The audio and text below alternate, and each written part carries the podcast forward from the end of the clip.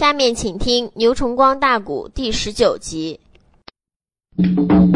秦穆公在银龙宝殿就准备把当年的山金合同给他毁掉，这时候早已惊动了费无忌，因为费无忌这个家伙奸诈狡猾，对，照眼行事，看火候。是最轻不过了。他当到银龙宝殿见秦穆公给施礼之时，以及谈到了班亲，又现出了山金合同。他两只眼无时的不在盯视着木工的脸，从秦木工脸上现出的表情，以及冷冷说出来话音的种种情形，费无忌已经判断秦木工的心理，打算如何如何如何所以费无忌胸有成竹，早已做好准备。在银龙宝殿一看，秦穆公拉架要回山金合同了。他慌忙朝前一步，报万当胸，口尊道一声：“秦王千岁，不可活来！你仔细打开山金合同看看，我们这一次赶往秦国搬亲，并不是无故而来。”不仅是领着我主千岁的旨，而且现差快马勾往环城，通过十八国的明虎总帅伍子胥同意，通过媒人的点头，我们才来的。不信那一国名府大印还卡在上啦。飞台内在，提出了公子叫吴元。穆公贼说不怕胆战寒，一提起楚国的子虚两个字儿啊，止不内住，他一阵阵的心胆寒。那小嘴马快枪缠本领大呀，可以你说他文的也会武也全，我要把山金的合同来毁掉啊！这不内掉啊！我愿他提兵要离樊城关，攻打内我秦我的长安来问罪哟！闹不内好啊！一撒手办了秦国金江山，小不忍，可以说大幕就要乱了。我不内如，仔细着想来，慢慢的端。费无忌知道秦穆公打心底里怕武阳伍子胥。包括二王秦今年一届大帅甘英，什么大丞相北里奇等等，哪有不怕伍子胥的？伍子胥是文武双全的，嗯，这个人有权，为什么？他是名副大帅，一根旗能放动十八股兵马。虽然说现在带兵收割樊城了，你秦国一旦逮着他，什么事办了，伍子胥也得来兴师问罪，能不攻长安吗？哎，罢了罢了，我不如干脆把女儿嫁出去就算了。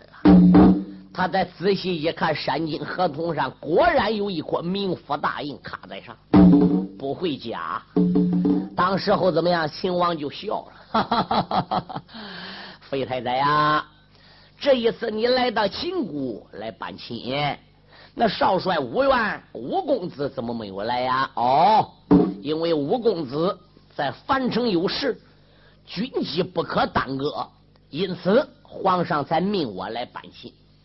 我离开樊城之时，少帅武元亲口跟我讲说：“费大人，你赶往秦国搬命，秦王穆公是有道明君，不会废了当年的亲戚的。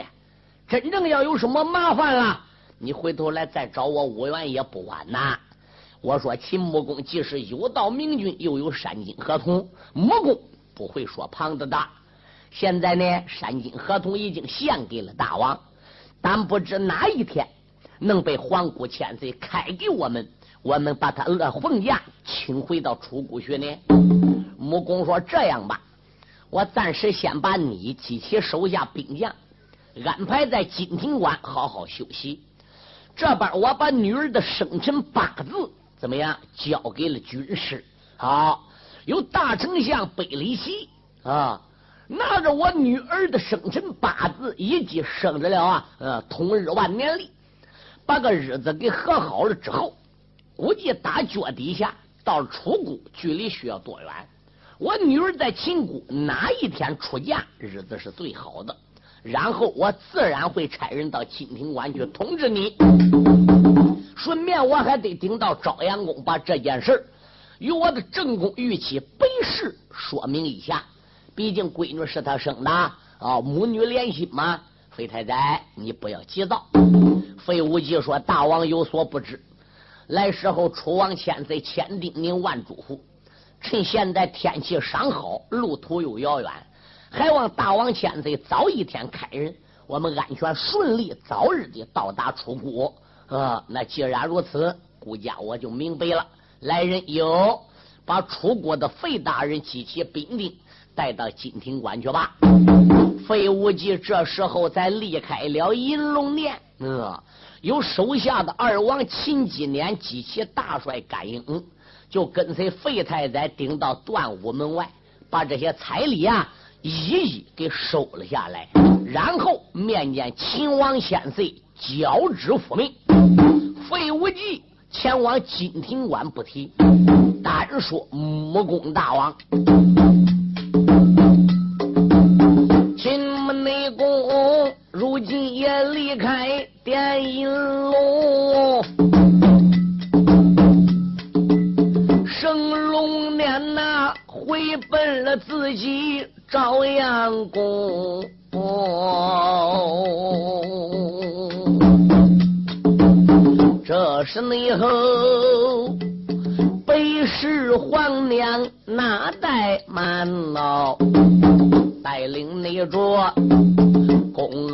才女龙家英，哎，玉妻我。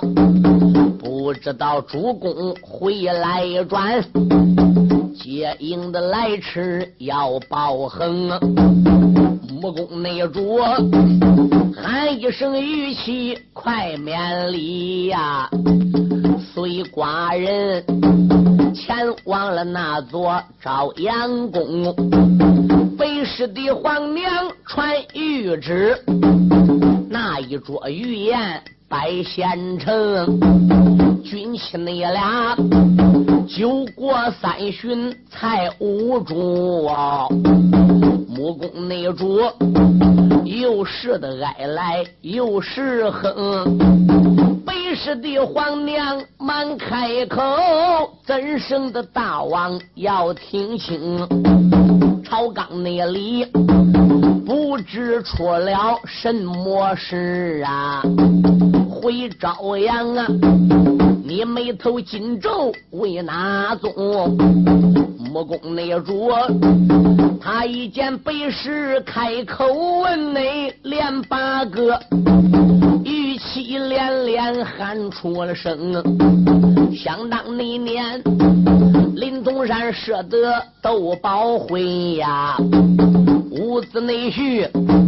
斗宝的会上显威能，伸手抓住我的玉带，一反手拉住了楚王龙袍金，里边内咱秦楚两国亲戚定啊，曾记内得这件事我和玉妻讲过的清，陷入内境一方的光阴十年去。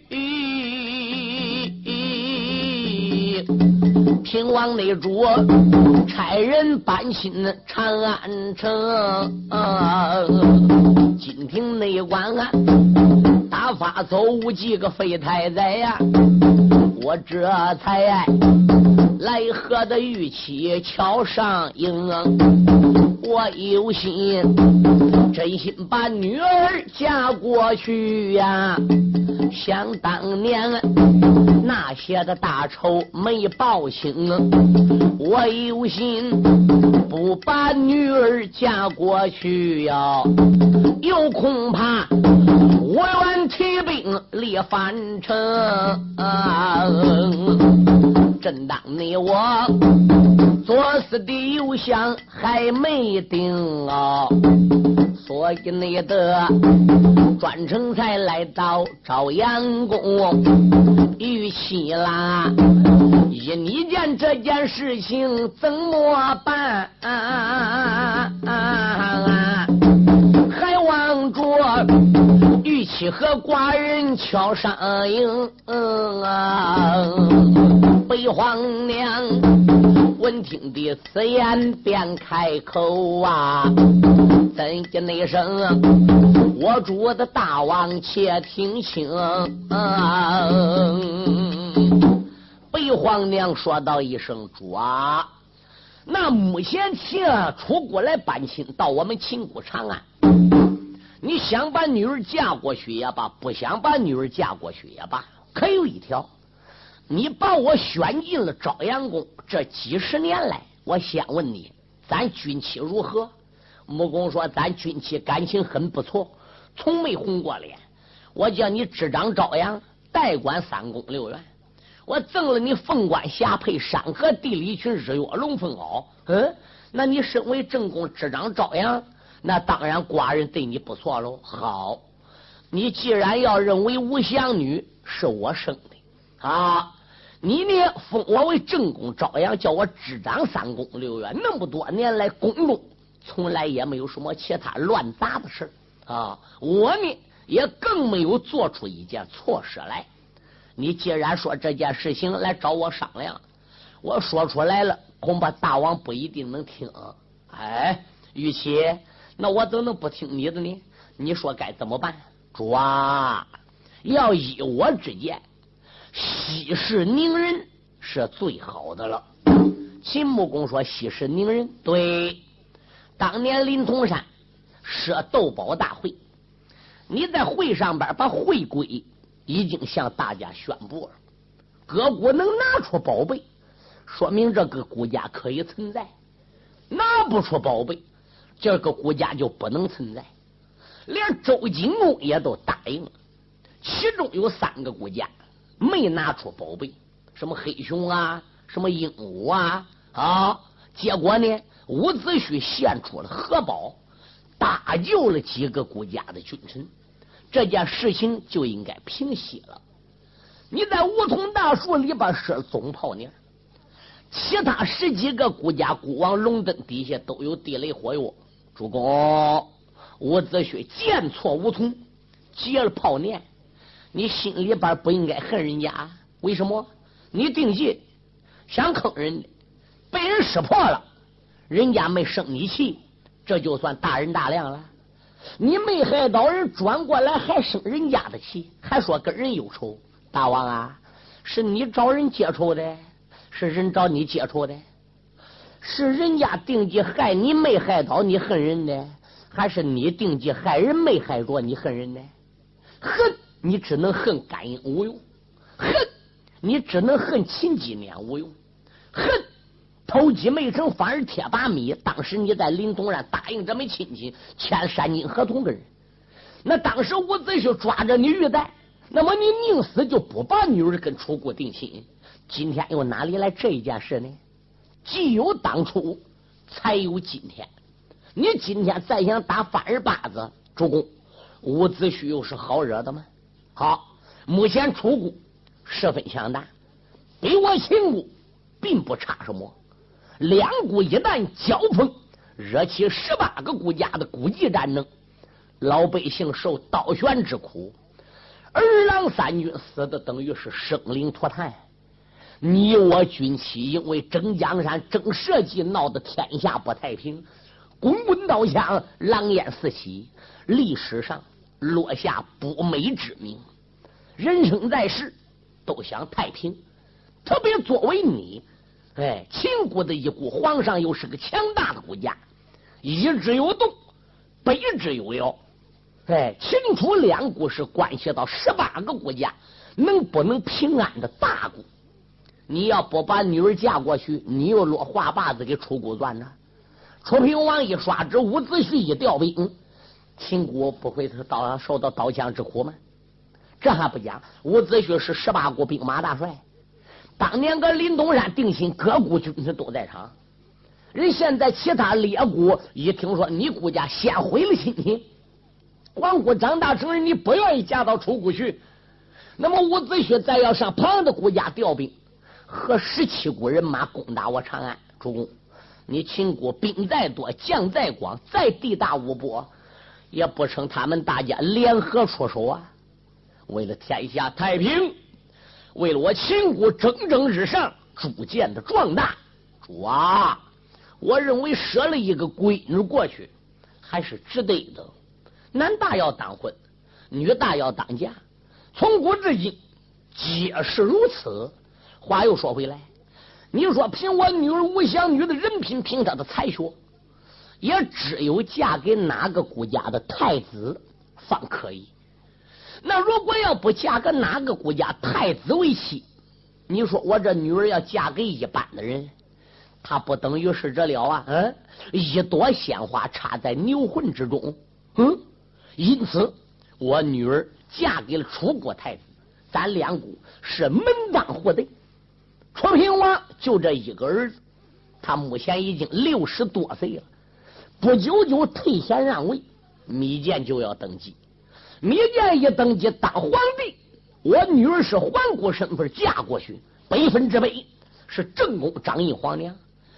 那时候闺女婿怎么样？是皇上，闺女是娘娘。主公。你想打楚国也可以，不想打楚，跟个楚国联手再去灭其他的列国也可以。到那会儿，秦楚两国自然而然就拧成了一股绳。怎么的？娘娘皇上成你的人了吗？嗯，到那个时候，闺女闺女婿能不听你的吗？到那会儿，芈建要登基，可都不是楚平王在位喽。嗯，芈建只要一听你的，伍子胥还有什么进展呢？你想干啥干啥。哦，站得高一点，望得远一点啊！我主啊，你问哀家，哀家能说的就是这些。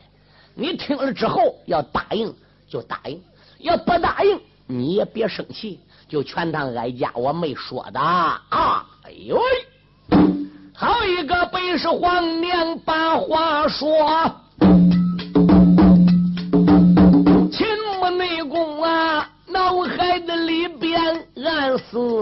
思索，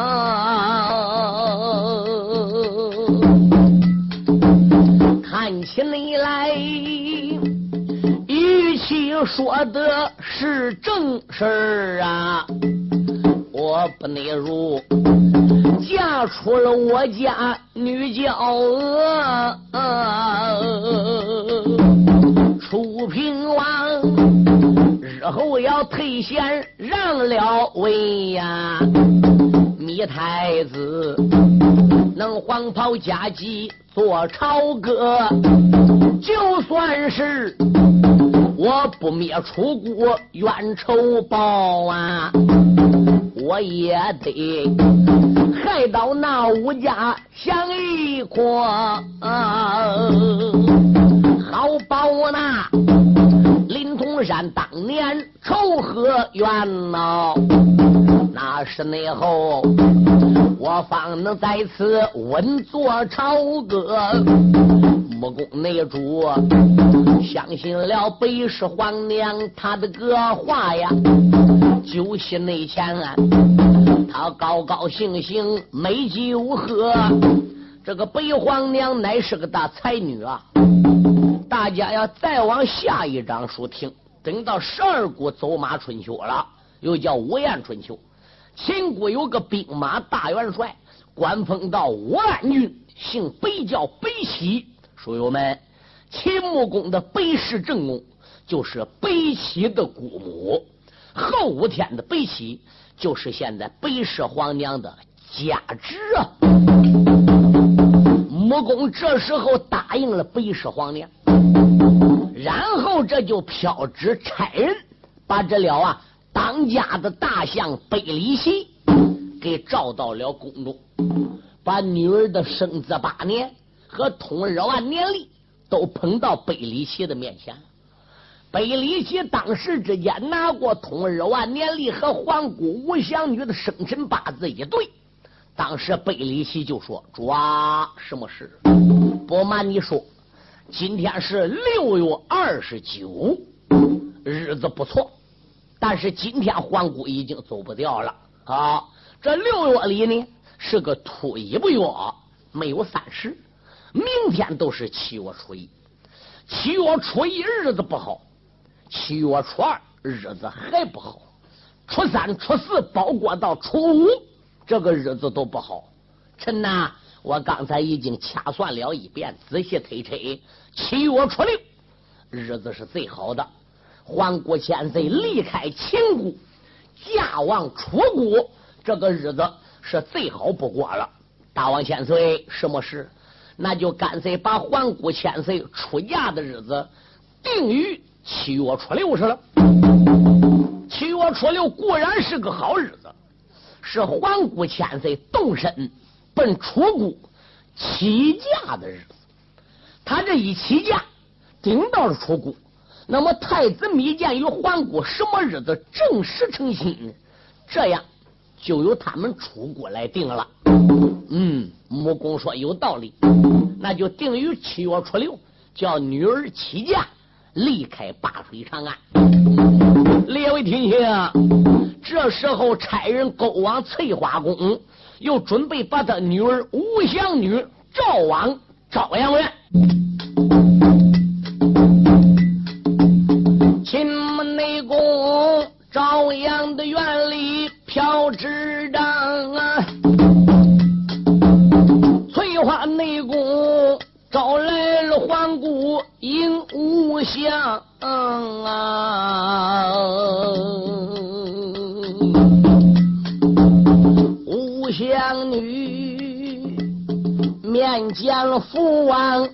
下礼，二番那头来见北氏亲生的娘啊。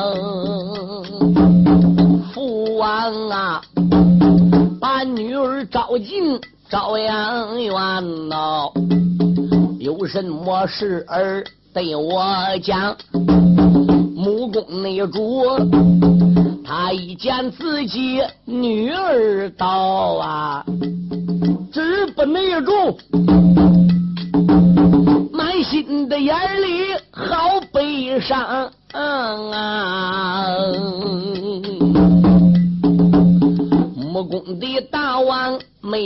讲话呀，这时候北市皇娘开了个枪啊，出言来没把别人叫，女儿你不知听断肠啊，想当年你父王舍得斗宝会。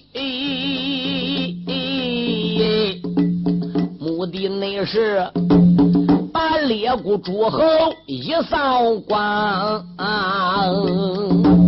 到后来老天没随人的心愿，这个楚国的出来个无缘子婿本领强，如何的临潼高山为美正？如何的把你说给太子还？如何的十年的光阴已过去，楚平灭亡啊！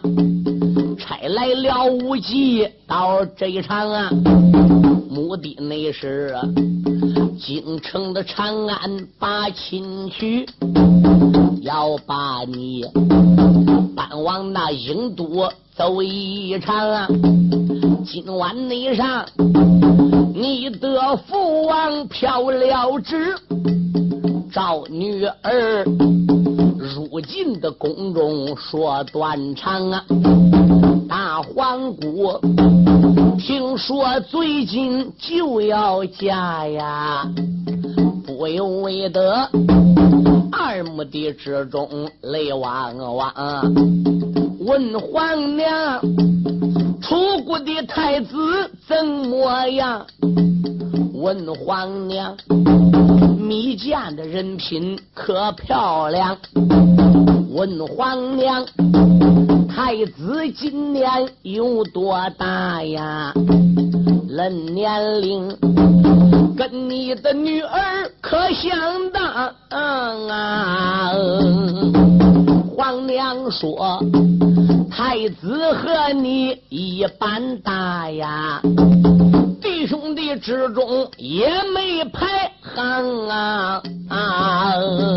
出平内主只剩这一个皇太子啊，不久内就要面南北北做帝王，女儿啊，安安稳稳嫁过去呀，好好你的。侍奉出国太子皇啊啊！吴香女拉住了母亲她的个手啊，一阵的阵的面现红光啊啊！过去别说这个大家庭定亲由父母做主啊，就是一般老百姓草木之人家里女孩定亲。也都是父母包办，当然，这个唱书里边也有两军阵前招亲的，武侠小说怎么样？当中也有自己谈的，但是毕竟来说呢，是属于少数。二者来说，这书里边作者笔锋中带有一种演绎的形式，为了将这个故事怎么样圆圆满满的给它凑成啊，所以里边呢自然夹带不少的爱情啊。但是过去老古板家里边小孩子定亲不一定都能像书里边唱的一样啊。吴湘女十年前就和太子密饯定亲了，木工大王回来也没跟女儿说啊，只是跟文武百官讲，只是和自己的预期说明。到了今天了，不久久女儿就要嫁走了，这今晚上老公俩。才把女儿吴祥给招来，才说了实话。那吴祥女大了十八岁了，不由自主的都得问母亲：太子多大了？人品如何？怎么样？有没有才？所以北氏皇娘呢，慢慢的安慰他。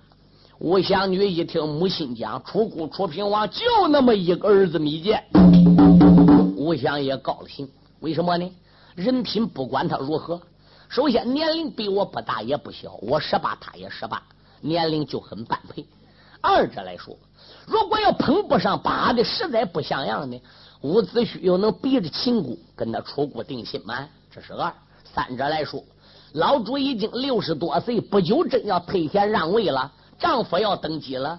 那么我在秦国是皇姑，到楚国了，我又是娘娘，何尝不好呢？娘婆二家那可以说都是列国著名的诸侯，所以吴香女啊面现红光，一脸的春色。俺娘，婚姻大事由父母做主，既然今晚上和女儿讲清了，女儿我一切服从父王和母后。好，你回去啊就准备一下，今天是二十九。还有五六天，到了七月初六那一天，你呀就随着这了出国的费大人一块赶往出国皇城去。六十个好日子，大丞相呢说你起驾是最好的。皇姑说：“既然如此，就多谢俺娘了。不过，不过父王，秦穆公说孩子，不过什么？”皇姑脸通红，没好意思说。穆公说：“孩子，是不是想问问父王，你在起驾的那一天，父王我陪你哪些东西啊？” 吴香女说：“父王，我也就是这个意思。孩子，我不瞒你说，父王我这一生一世，身边女儿不少，儿子也不少，但是在女儿之中，你呀是父王的掌上明珠。”我可以说是最喜欢你了，又是嫁给楚国的太子。这一次费太宰来打楚国，带了很多的彩礼来。如果我女儿嫁到了楚国，我赔的财宝万一要少了，那不叫他们楚国的君臣看不起我秦国吗？女儿，我先说给你听听，你看少还是不少？父王，你说吧。在你起驾的那一天，父王我准备赠你五百两白银，五百两白金，五百两黄金，五百两赤金，五百两马蹄金，五百两风魔铜。这还不讲，绫罗彩缎赠你五十具车，宫娥我赠你五十个。你不仅要把你自己贴身起居的宫娥带着，另外我还要赠你五十名宫娥陪嫁过去。珊瑚树、马儿眼、金刚钻子、老龙皮，父王我打算给你准备五样了。女儿，你看是少还是不少啊？皇姑千岁五祥女心中暗想：五百两白银、白金、黄金、赤金、马蹄金，这倒不值钱。父王这一次在我出家，能舍得赠我五百两风魔铜，这就值很了钱儿。珊瑚树、马二眼、金刚钻子、老龙皮，又赠我那么啊呃几具车、几箱子，那好啊，那我就多谢父王了，孩子。宫娥，我给你准备五十个啊！到那天呢，宫娥做的是银锭轿，你做的是金锭轿。我再叫你两位皇兄冉龙、神韵啊，陪着你一块赶往楚国。什么时候给你送到楚国皇城了？什么时候再叫你两位皇兄冉龙、神韵再回来？那我就多谢父王了。过去大家庭书友们，闺女要出门了。丫鬟呐也跟过去，何况这是皇姑出嫁，秦穆公准备给五十名宫娥。皇姑秦无香十分高兴，谢过了父母，蹦蹦跳跳就转回到自己翠花宫，心里边十分的激动，脑子里边想喽：米见太子是黑的，是白的，这个脸呢是长的，是短的，是圆的，是方的，到底是文的，是武的，也不知怎么样。他巴不得雷声双翼，现在就能飞到楚国的皇宫里看看密饯是什么样的，然后再嫁过去。压下吴祥女高兴不说，再讲秦穆公，穆公啊，赶到天亮之后上朝了，把满朝文武百官召集来了，就把昨天晚上当家大相贝里奇给女儿呢看了个好日子。朕准备七月初六把女儿啊给嫁过去，那就是女儿的起嫁之日。文武官员到时一定要来贺喜，满朝文武百官十分的高兴。这又差人赶往了金庭馆，把此事通知了费无忌，叫费无忌呢到七月初六那一天来到我们秦国断武门外边等候。哦，保驾的就有你这辆楚国的几千兵了。一放光阴，数日过去，到达七月初六这一天，早晨天一亮，费无忌爷儿几个和小兵在金庭关用过了饭，这就及早来到秦国的断武门外等着。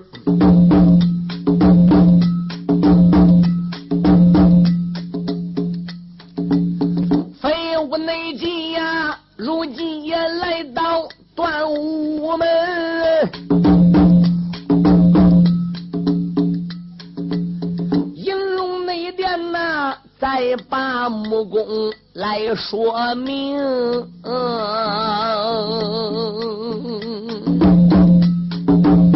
秦穆内公知道女儿要起家呀，喊一那声，唤儿染龙得神君，你弟兄俩今一天领着父王的旨。报皇妹，前往那楚国应都得城。但等那着你妹妹她与太子把亲来成，然后手你才催马离开楚境。当家的太子大约好好好。美人内美，准备了自己马走龙。这时候忙坏了满朝文公武啊，还有那几年得感应。断户内门一辆辆大车准备好啊！金银的财宝摆县城啊！木工内主他亲自离开了银龙殿，我们内外喊一声无忌大人要听清，今个那天我女儿长安要起驾，王妃大人一路上万万不要出事情，能安全的。到达了楚国郢都地，也算你为太子密谏立了个功。这一那次辛辛苦苦秦国道啊，就连着寡人木工也成情。我把这。五百两黄金赠给你呀，也只有买一包茶叶开水来冲。费无忌一听黄金五百两哦，这个嘴吸在了眉梢，笑在了胸。忙忙的他给秦王来跪下。磕头好像鸡翅虫，木工连他爷儿几个这一次秦国搬亲有功，女儿和儿子一路赶往楚国，那么还得要费家爷儿几个好好来照应。书友们听清，所以木工大王也不在乎啊，出手赏费无忌的小费是五百两黄金啊啊！费无忌忙得连忙里跪下磕头，哎呦，多谢木工大王，多谢木工大王。但有一条，哦，这个黄金我可不能借。怎么嘞？这一次我是领着楚王的旨旨来到了秦国搬亲啊，这是分内的事这是我应该尽力的。我哪敢借木工大王这个财宝呢？嘴里边说不能借，可是那两只眼呐，滴溜溜围绕那五百两黄金乱转圈儿。木工笑了，哎，有功者最赏，有过者最罚，赏罚分明，自古皆然。你们爷儿几个千里遥远，如此辛苦，那不管怎样，大王我也得聊表寸心呐。那既然如此，臣我就恭敬不如从命。这个孬小子把五百两黄金收下来，叫儿子龙虎镖报给安排好。木工说道一声：“费太太呀，来。”现在大车上边放的金银财宝都已经呢装好了，你我把个礼单交给你。现在呢怎么样？我就叫我的二玉帝纪年和大元帅甘英背礼旗陪着你，把我秦国这一次赔给女儿的宝贝一一给点清了。看和我这个礼单子上边数字可是一样的。费太宰说：“这还能用着？”哎，木工说：“应该，赶紧过去点吧。”可了不得了，几大座陪着费太宰过来，按照礼单上点了五百两白银，五百两黄金，五百两赤金，五百两马蹄金，五百两封魔铜。这个孬小子敢一看到这五百两封魔铜，俩眼都发直了。无忌自叫无忌，乖乖，这金子银子不值钱，五百两封魔铜可够值钱的。为什么要按照价钱来折的话是？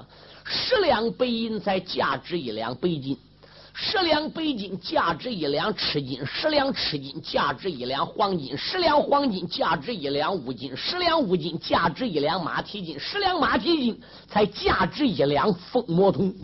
这是五百两的风魔铜，你算算该值多少钱？点到了珊瑚树、马二眼、金刚钻子、老龙皮，怎么样？五箱子。老贼费无忌心中暗想：我的天哪！怨不得说秦姑强大，名不虚传，陪一个闺女都能拿那么多的珠宝出来。乖乖，我费无忌家里边要有这些东西，够我吃他妈祖宗八代也吃不了。坐山吃空，吃十辈八辈子也吃不完。这个老小子垂涎欲滴，巴不得一伸手能把这些东西啊都给装个自己个囊中里边才好。对，那可以说怎么样？心里边蠢蠢欲动，有贪望之谁。